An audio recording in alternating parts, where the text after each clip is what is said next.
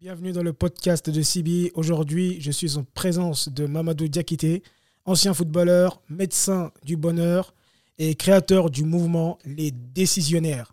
Mams, comment tu vas?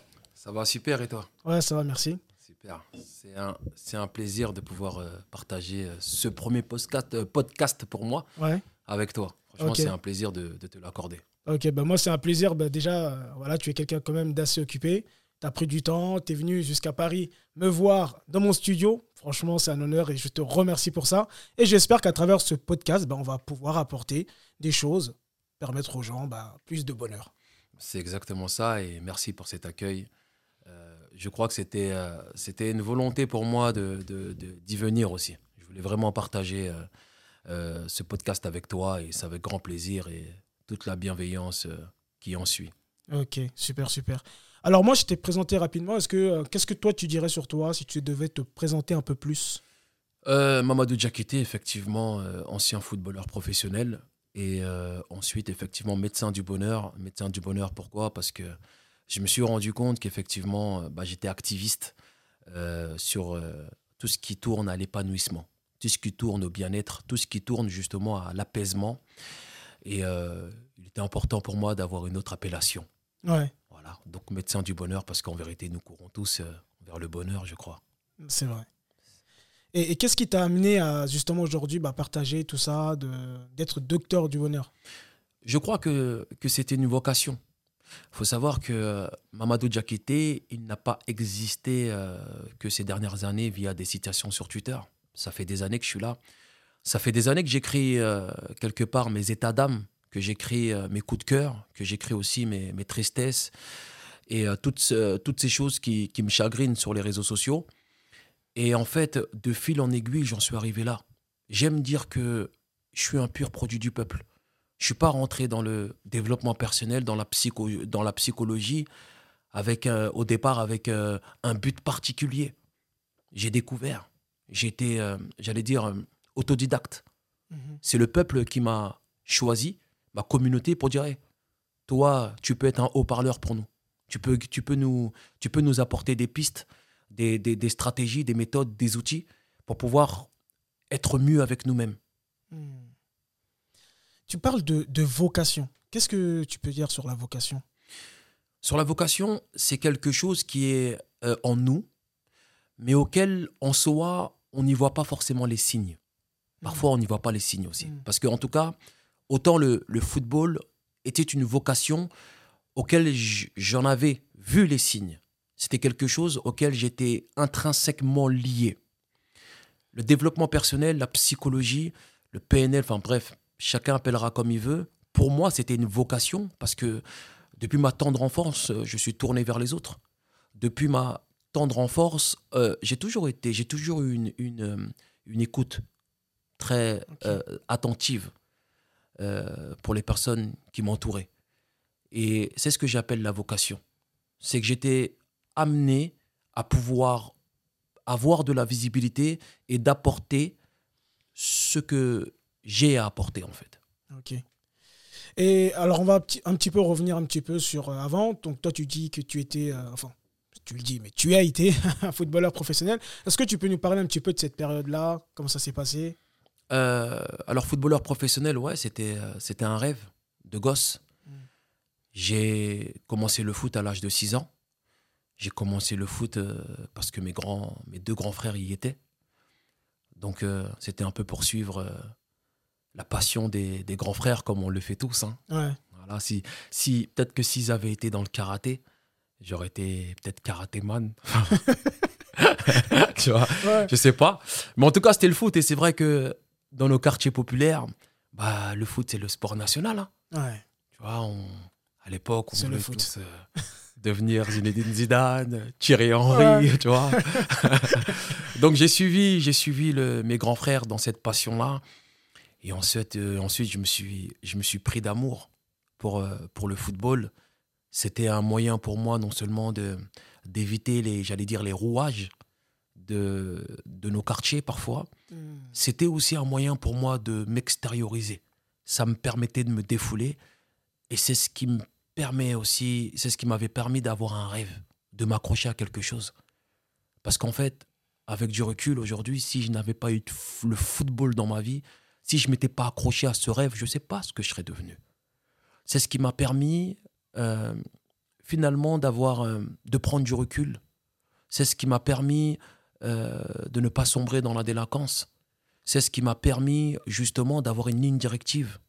C'est ce qui m'a permis d'avoir une droiture. C'est ce qui m'a permis déjà d'avoir la rigueur, de m'accrocher à quelque chose de beaucoup plus fort que ce que nous vivions à cette époque-là dans nos quartiers populaires.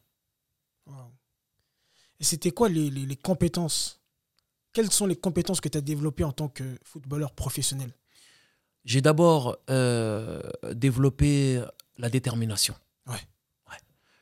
Et d'ailleurs, euh, une petite pensée pour Moussa Kamara et son association Les Déterminés. Ouais. Parce qu'en fait, je crois que tout part de là. Tout part de la détermination. C'est-à-dire que même quand tu veux obtenir une quelconque chose, quand tu veux par exemple, parce que c'est le cas aujourd'hui pour moi, perdre du poids, si déjà tu ne pars, tu pars sans la détermination, c'est mort. Ouais. Tu peux pas devenir la personne que tu souhaites être si déjà dans un premier temps tu n'es pas déterminé. Et je crois que j'ai développé la détermination, c'était la chose auquel j'ai développé en premier. Ouais, la détermination. Et euh, ensuite, j'ai développé une confiance.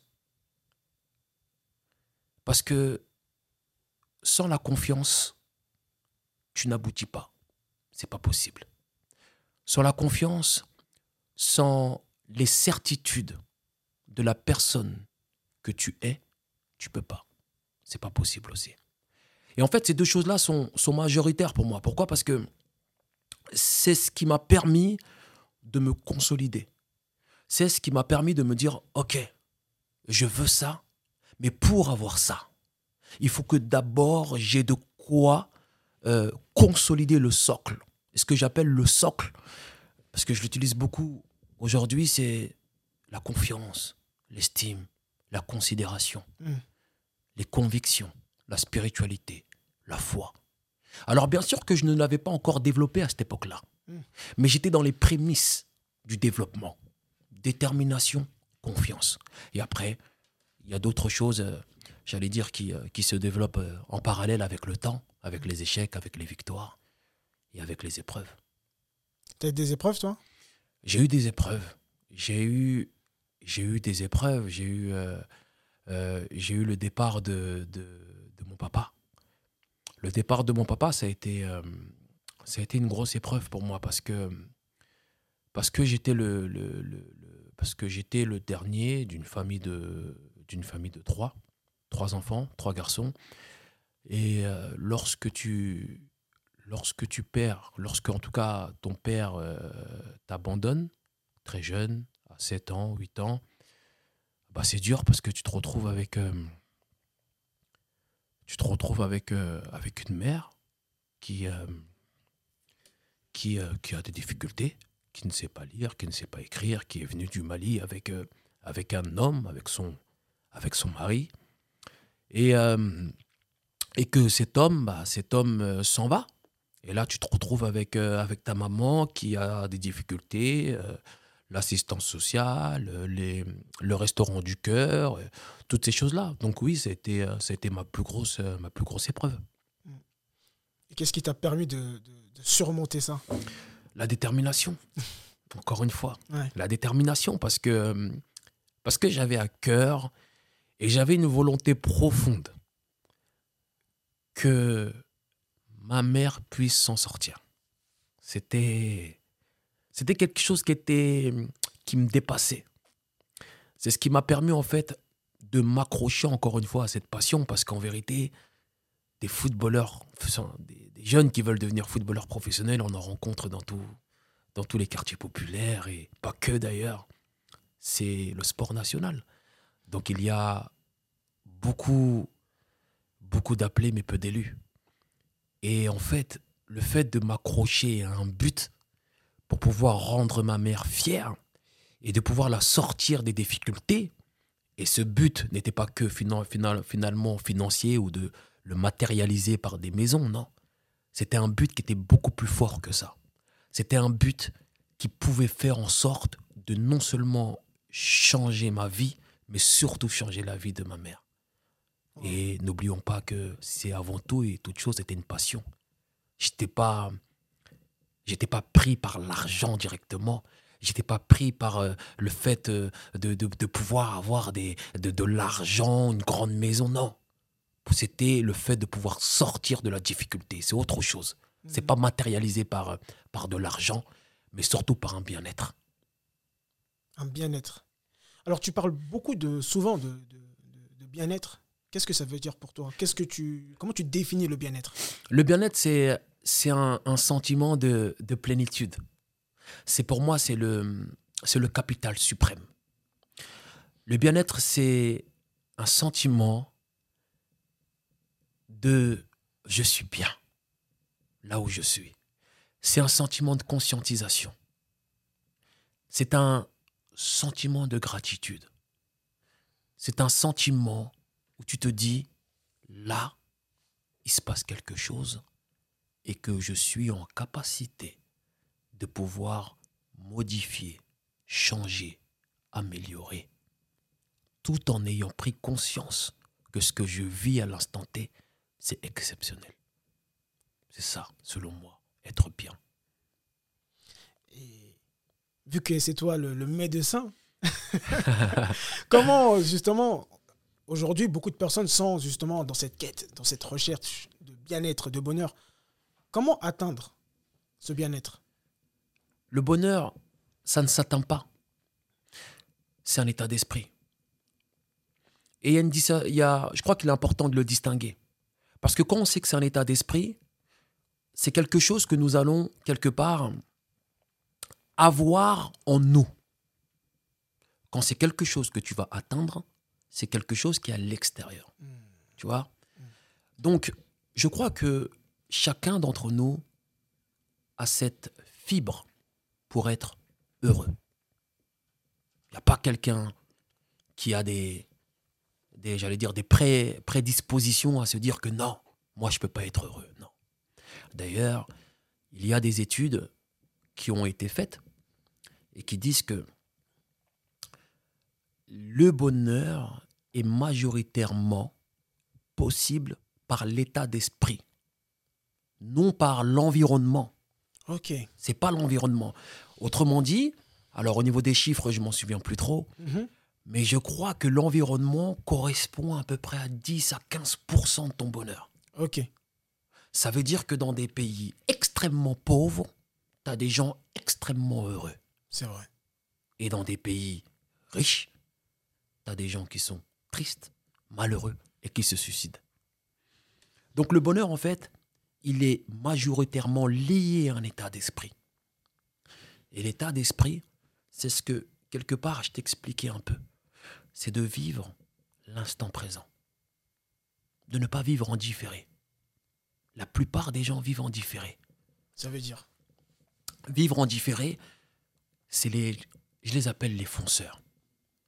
Ça veut dire qu'ils ont mis leur bonheur en différé. Et la majeure partie des gens aussi en France notamment vivent en différé. Ça veut dire je serai heureux quand je serai marié. Hmm. Je serai heureux quand j'aurai des enfants. Je serai heureux quand j'aurai acheté ma maison. Je serai heureux quand je serai propriétaire. Je serai heureux quand je retournerai là-bas. Et je ferai ci, je ferai ça. La plupart des gens vivent comme ça. Hmm. Et quand tu vis en étant en, en étant différé, tu es esclave du futur. Et nous ne pouvons pas être heureux en étant esclave du futur. C'est pas possible. Le bonheur, il est dès à présent. C'est ce qui fait la différence entre les fonceurs et les bienheureux. Et si tu devais donner la définition d'un bienheureux? La définition d'un bienheureux, c'est la personne que je suis. Ok. Je me lève euh, chaque jour avec beaucoup de gratitude. Je me lève euh, chaque jour en ayant cette volonté d'améliorer ce que je peux améliorer, ce que je peux modifier, ce que je peux régler. En délaissant, en laissant couler, en lâchant toutes ces choses qui pourraient, qui pourraient me faire être dans la zone de gauche. La zone de gauche. Tout à fait. J'aime bien, ça c'est, ça c'est mes petits trucs, ça, la zone de gauche. Qu'est-ce que ça veut dire? La zone de gauche, c'est qu'en fait, il y a deux zones. Je considère qu'il y a deux zones. Il y a la zone de gauche et la zone de droite. Et en fait, ceux qui vivent dans la zone de gauche, c'est les fonceurs. C'est-à-dire que les, les fonceurs, très souvent, ou tous ceux qui y vivent en tout cas, vivent de frustration, de déception, de désarroi, de tristesse, d'amertume, de manque de confiance, de dépendance affective, de dépression, de burn-out. Et en fait, tout simplement la plupart du temps parce qu'ils essaient de contrôler toutes ces choses qu'ils ne peuvent pas contrôler et qu'ils ne contrôleront jamais. Ils vivent dans la zone de gauche. Et ils s'en rendent malades. Tu, tu dis c'est ce contrôle, de vouloir avoir le contrôle. C'est ça qui fait que... De vouloir avoir le contrôle, de vouloir maîtriser et de vouloir changer. Toutes ces choses qui ne changeront jamais, qui ne peuvent pas changer. Tu sais, moi, je m'intéresse énormément à la, à la, philosophie. Et il euh, y, a, y, a un philosophe que j'apprécie beaucoup. Bon, c'est un philosophe du XVIIe siècle, c'est Sénèque. Mhm. Il y a une citation de Sénèque euh, qui fait partie des, des meilleures, de mes bestes citations. Et il dit Ne pouvant régler les événements, je me règle moi-même. Et quand j'ai découvert cette situation, non seulement ça a fait sens pour moi, mais ça a juste consolidé mes pensées que j'avais concernant le lâcher-prise. Parce qu'en vérité, le lâcher-prise, c'est de savoir accepter les choses. Et ça a été aussi lorsque j'ai accepté le départ de mon papa que j'ai appris à savoir qui je suis. C'est en acceptant les choses qu'on ne peut pas forcer quelqu'un à nous aimer. On ne peut pas forcer quelqu'un à nous apprécier, à passer du temps avec nous. Et c'est de toutes ces choses-là, finalement, que j'ai créé le mouvement décisionnaire. Ça consiste à ne plus subir, à ne plus attendre. On sait que très souvent, l'attente égale déception. Le but, c'est vraiment de, de rester focus sur sa zone de droite. La zone de droite, c'est la zone des bienheureux. C'est la zone des personnes qui, qui se concentrent sur ce qu'ils peuvent changer, sur ce qu'ils peuvent modifier, sur ce qu'ils peuvent améliorer. La zone des personnes qui ont pris conscience qu'en fait, j'ai qu'une vie. Et il faut que je la fasse à fond, en fait. Hmm. Il se passera ce qui se passera. Mais lorsque je serai dans mon lit d'hôpital, en soins palliatifs, ben, j'aurai accompli ce que j'avais accompli, en fait. Il est temps pour moi que je m'en aille. Merci la vie. Je vais rejoindre un autre monde. C'est la zone de droite. C'est la zone de droite. Et comment faire pour faire partie de la zone de droite? Bah, il faut faire partie des bienheureux. Et faire partie des bienheureux, c'est, euh, comme je te l'expliquais là, c'est le lâcher-prise. Ouais, le lâcher-prise, Déjà, c'est, ça compte beaucoup parce que tu sais que la plupart des gens qui vivent dans la zone de gauche, la plupart, c'est pour le lâcher-prise. C'est parce que j'arrive pas, je, je travaille beaucoup. Je, crée des burn-out. Je suis en dépression, j'en peux plus, c'est trop, je vais à gauche, je vais à droite, je ne prends plus le temps pour moi. Je ne prends plus le temps pour mes proches. Je ne prends plus le temps de me considérer. Je ne prends plus le temps de me retrouver. Donc, tu es dans cette zone de gauche. Quand tu dézones, quand tu, quand tu délaisses la zone de droite, c'est ça le piège. Parce que toutes ces personnes qui vivent dans la zone de gauche ont délaissé la zone de droite. Et pourtant, la zone de droite, c'est ce qui te permet d'atteindre le capital suprême, le capital d'épanouissement, d'apaisement, de sagesse. Donc, tu dois délaisser la zone de gauche pour pouvoir vivre dans la zone de droite. Et ça passe par la confiance en soi, bien évidemment. Ça veut dire quoi, la confiance en soi? La confiance en soi, c'est ce que tu c'est ce que tu te structures c'est ce que tu as structuré à, l'intérieur de toi. C'est ce qui te permet aujourd'hui de dire, voilà, je suis euh, Mohamed Sibi, je suis quelqu'un. Je suis quelqu'un. Ouais, je suis quelqu'un. Et que je suis quelqu'un, c'est ce qu'on partageait tout à l'heure, peu importe ce qui se passera autour de moi. peu importe les personnes qui seront là ou qui seront pas là. Ça va être dur, ça va être difficile, je vais peut-être pleurer, je vais peut-être... euh, mais je resterai quelqu'un. C'est ça la confiance. Ok. Et, et alors, euh, il y a aussi, tu as parlé d'estime. Donc, ça serait quoi la, la différence entre confiance et estime? L'estime, c'est la manière aussi. Alors pour moi, c'est des frères et sœurs. hein, J'aime en parler comme ça. Parce que généralement, quelqu'un qui a confiance en soi, il a une estime, en tout cas un minimum de sa personne, et ainsi Mhm. de suite. Mais l'estime, c'est la manière dont tu te perçois. La confiance, c'est quelque chose d'intérieur. C'est, voilà, je suis. Mhm. Et la- et- et- et l'estime, c'est, je me vois comme ça en plus. Ok. Tu vois? Ah, tu, tu te vois d'une certaine manière. Voilà. C'est j'ai une estime de moi. C'est que ça, tu me le fais pas. Parce que non seulement je suis quelqu'un, et c'est comme ça que je me vois. Tu vois? C'est comme ça que je perçois les choses. Tu as parlé aussi, euh, et souvent tu en parles dans tes lives, de dépendance affective. Mm. Qu'est-ce que tu veux dire par là? Et pourquoi ce terme, il revient souvent aujourd'hui? Il revient souvent, c'est vrai qu'il a été très galvaudé. Euh, on parle très souvent et parfois à outrance de dépendance affective. Mais euh, on va pas se mentir aussi, c'est que bon nombre de personnes y vivent, en tout cas, euh, en tout cas vivent de dépendance affective. La dépendance affective, clairement, c'est lorsque tu dépends affectivement de quelque chose ou de quelqu'un. Parce qu'il est important de préciser que la dépendance affective n'est pas foncièrement liée à l'humain. La dépendance affective peut être liée, par exemple, à un jeu du hasard. La dépendance affective peut être euh, liée à des jeux vidéo. Moi, j'accompagne, par exemple, en ce moment, enfin, elle s'en est sortie, mais une jeune femme qui était, anorex- qui était anorexique, et Dieu merci, je dis qui était, parce qu'aujourd'hui, elle ne l'est plus, c'était, ça fait partie de mes, de mes grandes récompenses, peut-être qu'on, de mes grandes fiertés, peut-être qu'on en reparlera plus tard, mais en tout cas, elle souffrait de dépendance affective, d'anorexie, et les jeux vidéo étaient un moyen de refuge. Donc la, di- la- la dépendance affective n'est pas foncièrement liée à l'humain. Voilà. Ça peut être aussi la dépendance affective liée à des tocs euh, compulsives, obsessionnels. Ça peut être aussi le sexe. Voilà. Parce qu'on on a manqué de quelque chose durant, très souvent, durant notre enfance. Et comment justement bah, sortir encore de ça La dépendance affective, aujourd'hui, euh, c'est quelque chose qui est, qui est néfaste pour, la, pe- pour les personnes. Bah, comment s'en sortir?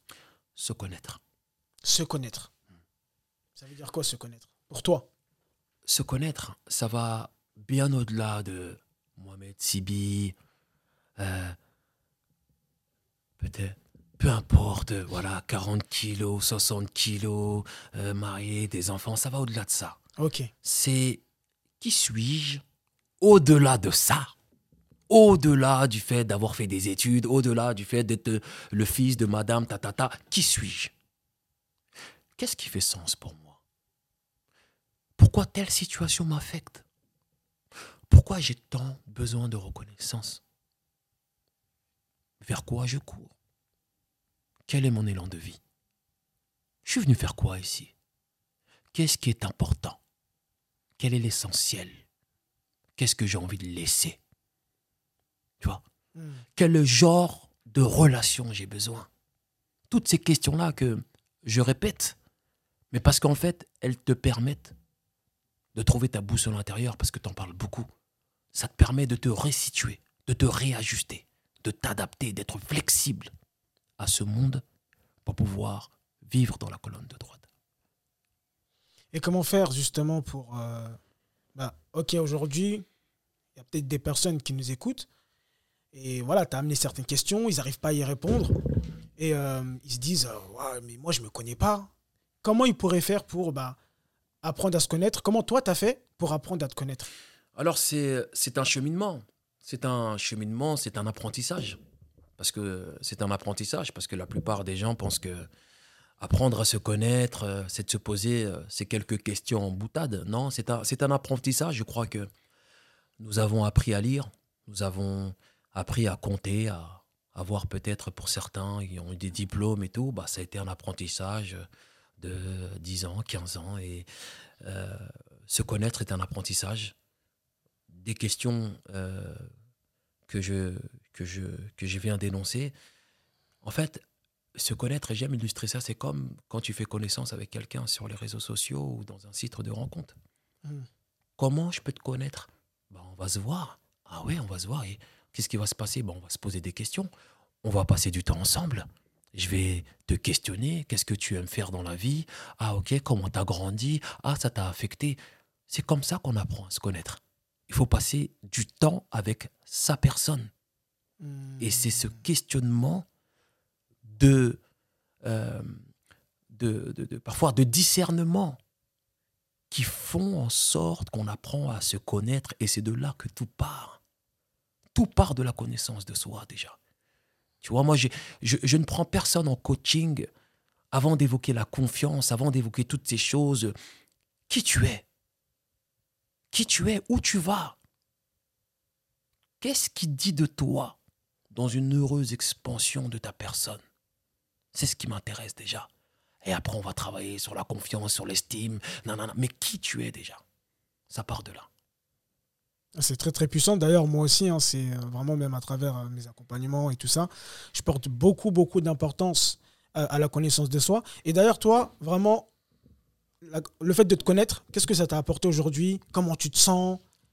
Parce qu'aujourd'hui, bon, tu, es suivi par plus de je ne peux pas compter parce qu'il y, a, Facebook, il y a, Instagram, ça fait beaucoup, beaucoup de personnes, plus de 100 000 personnes, facile. Euh, tu apportes beaucoup de choses, beaucoup de contenu. Et euh, là, aujourd'hui, tu te sens aligné. En tout cas, dans ce que tu fais, pour toi, c'est ce que tu dois faire. J'ai l'impression.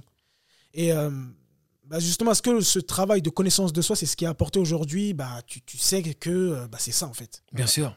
Bien sûr, c'était euh, très très important pour moi parce qu'en fait, il m'a permis de me réajuster et pas uniquement dans le dans ce que je peux faire aujourd'hui, que ce soit dans le développement personnel ou autre. Ça m'a permis de bah, de connaître mes limites. Ça m'a permis de, de pouvoir euh, parfois réajuster les choses avec des membres de ma famille ou euh, de l'extériorité. Aujourd'hui, je je me connais tellement que je sais quelles choses je vais approfondir ou les choses qui, euh, qui seraient mieux pour moi de, d'estomper. Tu vois euh, L'apprentissage de sa personne, en fait, ça nous, ça nous permet de pouvoir mener une vie euh, alignée et une vie qui est méticuleusement faite, préparée en fonction, de, en fonction de ce qui est important pour nous. On apprend à se connaître, à vivre dans la colonne de droite. Parce que si tu ne te connais pas, tu fais des choses parfois qui ne te ressemblent pas. Mais parce que c'est des choses auxquelles on t'a conditionné à ça. Hmm. Depuis notre temps d'enfance. Que ce soit tes parents, que ce soit l'éducation nationale, que ce soit parfois la religion, la spiritualité, peu importe à quoi tu crois. Tu vois Mais est-ce que tu es rentré dedans? Parce que tu t'appelles Mohamed Sibi d'origine malienne avec des parents euh, euh, musulmans? De base Ou est-ce que tu es rentré dedans parce que tu t'es dit, ah, je suis rentré dedans pour ça, mais j'ai vu plein de sens hmm. dans cette spiritualité euh, Est-ce que ta manière de voir les choses, elle a été conditionnée parce que Papa Sibi t'a dit tac, tac, tac, donc t'es dedans à cause de ça Ou finalement, parce que ça a du sens pour toi et que c'est ça, ça s'aligne avec ta nature la plus profonde?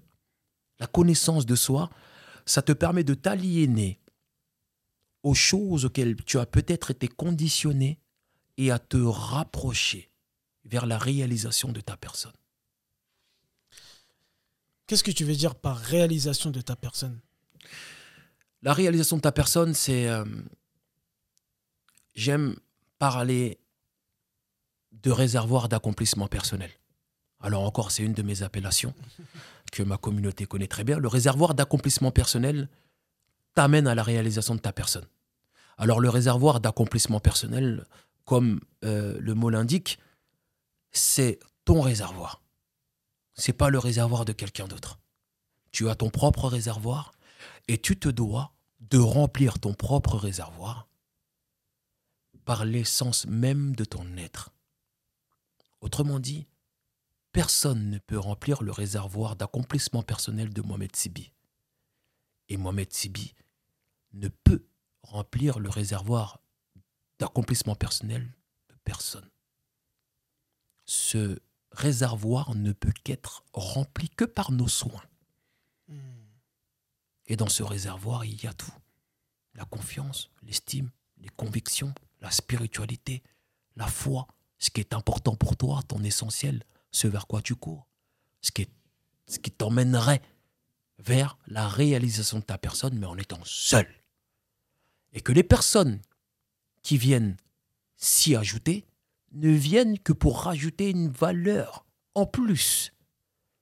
Mais qu'au préalable, tu as déjà, il te ramène quelque chose en plus, mais tu as déjà de la valeur. Tu es déjà quelqu'un. C'est ça le réservoir d'accomplissement personnel qui t'emmène vers la réalisation de ta personne. Merci hein, pour tous ces, ces, contenus. Je donne pas mal de pépites là. ah, je vais calmer un peu le truc là, c'est trop. On va passer à. Euh, alors, sur ton parcours de réalisation personnelle à toi, est-ce que tu as rencontré des difficultés, des doutes? Est-ce que ça a été assez difficile ou c'est un chemin depuis que tu t'es senti aligné? Eh ben, ça a été facile d'arriver jusqu'à où tu es aujourd'hui Non, je, crois que rien n'est facile dans la vie. Je crois que rien n'est facile. Je crois que euh, nous traversons tous euh, bah, des épreuves, des situations, des relations euh, difficiles, des tribulations. Et je crois que justement, ces, épreuves, en fait, il faut, les, prendre comme des enseignements. Parce que je n'aurais pas pu me connaître si je n'étais pas passé par toutes ces épreuves-là. Mm. Tu vois? Donc la connaissance de soi, la réalisation de sa personne, ça passe justement par l'acceptation de toutes ces épreuves qui ont finalement euh, permis de pouvoir nous savoir qui nous sommes et euh, de pouvoir répondre à toutes ces questions que, que je viens de, dénoncer, par exemple. Mm, mm, Alors, tu es quelqu'un qui lit beaucoup. Tu mets souvent euh, la lecture. Alors, qu'est-ce qui t'a amené à lire autant? Et c'est quoi ton best livre alors, déjà, il faut savoir quelque chose. C'est que j'ai grave, c'est bizarre ce que je vais te dire, mais j'ai pas peur de le dire. J'ai grave du mal à partager mes livres. Ok. Ouais. J'ai grave. Je vais en partager, mais justement, le best livre, j'ai du mal à le partager. C'est ouf. C'est ouf. C'est comme si c'était quelqu'un de ma famille, bah, je le partage pas, ou. Tu vois c'est ouf. Alors, je sais pas, je vais voir euh, peut-être à la fin du podcast si je vais le partager. Bah, déjà, qu'est-ce qui t'amène à lire autant? Pourquoi tu lis autant? Qu'est-ce qui t'a Est-ce que tu as toujours été un, lecteur? Ou c'est un moment tu as goûté à la lecture et euh, Non, alors non, pas du tout. J'ai, j'ai euh, à la base, je m'intéressais pas foncièrement à la lecture. la lecture, c'est venu après c'est venu tardivement. Alors je lisais des livres, des livres, ah, lis ce livre, il est intéressant, ah, bah vas-y, je vais le lire. Et une fois que je l'ai lu, en fait, euh, je réouvre un livre euh, six mois plus tard, un an plus tard. Et en fait, c'est l'évolution. Comme je t'expliquais, aujourd'hui, la visibilité que j'ai sur Internet, elle n'a jamais été en soi pour moi euh, un souhait de me dire ah je vais aller voir des, des followers, je vais écrire des citations pour pouvoir euh, décupler mon nombre de personnes qui te suivent. Ça n'a jamais été en fait euh, la chose qui m'a permis, euh, ça n'a jamais été le moteur. Mhm. Et en fait, une fois que je me suis rendu compte qu'effectivement, j'accompagnais, j'aidais des personnes à aller mieux, je me suis dit ouais, c'est bien, c'est cool, mais là, il faut que tu puisses approfondir tes connaissances.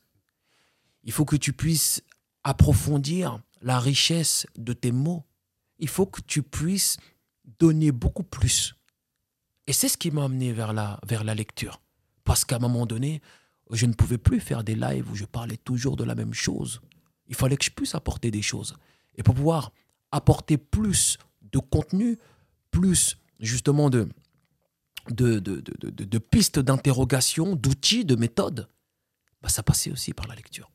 Si tu devais donner ta potion magique, les, les ingrédients du bonheur Alors je crois qu'il n'y a pas de potion magique. Je crois que, encore une fois, le bonheur, c'est un état d'esprit. Par contre, effectivement, il y a, euh, j'allais dire, des, il y a des choses qui nous permettent, qui nous permettent d'être beaucoup mieux avec nous-mêmes. C'est ce que j'appelle très souvent la cohabitation avec soi-même. La première chose, je t'en ai parlé, c'est aussi la conscientisation du moment présent. Hmm.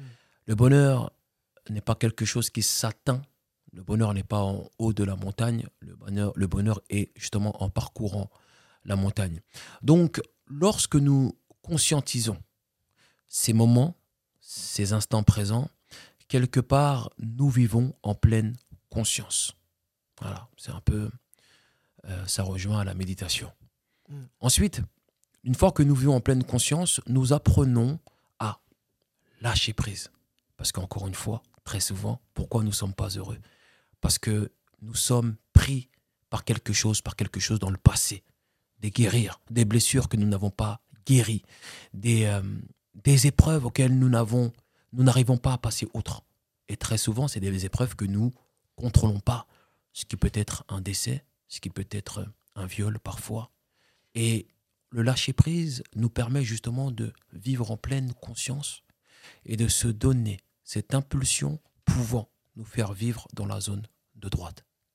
Et ensuite, euh, quelques pistes, je te donnerai le fait d'avoir une vie focus sur des objectifs, sur des rêves, sur des, sur des, sur des, sur des choses à atteindre. Parce qu'on ne peut pas être heureux si on court, euh, on ne court entre guillemets euh, derrière rien. Ce que j'appelle courir, à ce terme-là, je parle courir vers nos rêves, courir vers euh, ce qui fait sens pour nous, courir vers cette éclosion finalement qui nous euh, permettrait, encore une fois, d'être, d'avoir une vie avec un but. Mais, mais, parce que c'est important, le mais, ne pas attendre d'avoir atteint notre but pour être heureux. Ne pas attendre d'atteindre le but pour être heureux. Être heureux dès à présent. Atteindre le but sera une valeur ajoutée à ma vie. Parce que sinon, on fait ce que bon nombre de personnes font. Hmm. Je serai heureux quand je serai.